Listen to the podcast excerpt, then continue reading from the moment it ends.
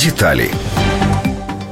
За минулий рік кримінальна поліція викрила 61 злочинну групу, розкрила понад 70-40 злочинів, скоєних ними. Також, згідно з оприлюдненими даними, кримінальна поліція розкрила 72% вбивств з вогнепальної зброї, а також понад 82% вбивств загалом. Крім того, зареєстровано понад 22 тисячі злочинів у сфері наркоторгівлі, викрито майже 450 наркопритонів. Також правоохоронці вилучили з обігу майже 2 тонни психотропів та наркотиків. Перекрито 5 міжнародних каналів постачання цих речовин. Також поліція вилучила понад 900 одиниць вогнепальної зброї, 64 гранатомети та ракетні системи. 60 людей отримали повідомлення про підозру. 10 груп розкрито, які були задіяні у торгівлі людьми. Крім того, встановлено понад 420 кіберзлочинців. Водночас суди арештували лише кожного п'ятого за крадіжку, кожного третього за грабіж.